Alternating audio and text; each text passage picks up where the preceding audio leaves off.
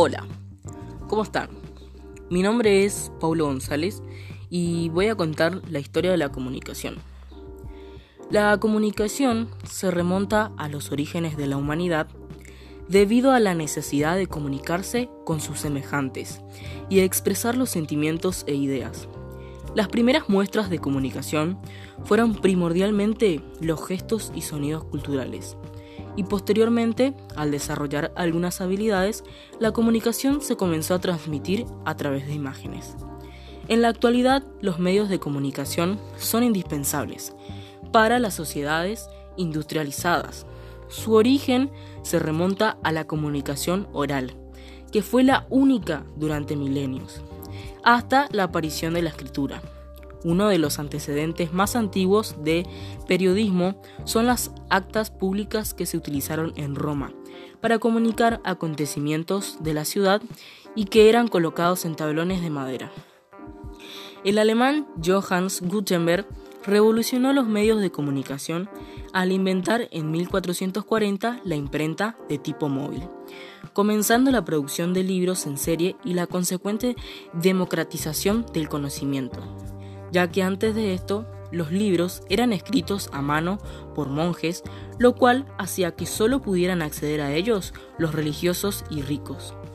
En Estraburgo, en junio de 1605, fue publicado el primer periódico por un joven alemán llamado Johann Carolus, quien escribía un boletín de noticias a mano con la información que le proporcionaba una red de corresponsables a su servicio y que para ampliar su negocio compró una imprenta, publicando así el primer periódico llamado Colección de todas las noticias distinguidas.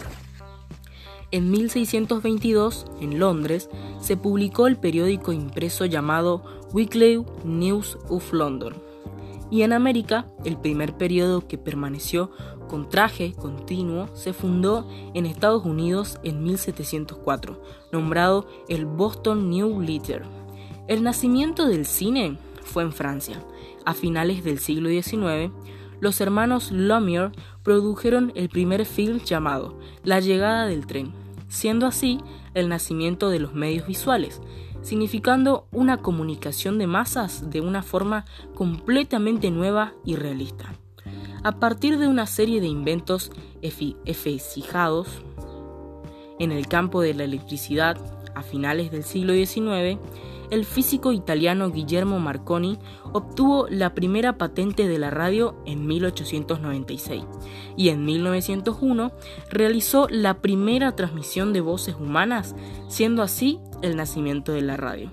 La historia de la televisión se extiende aproximadamente desde finales del siglo XIX, con la invención del disco de Nick Cone Pop Paul Mico.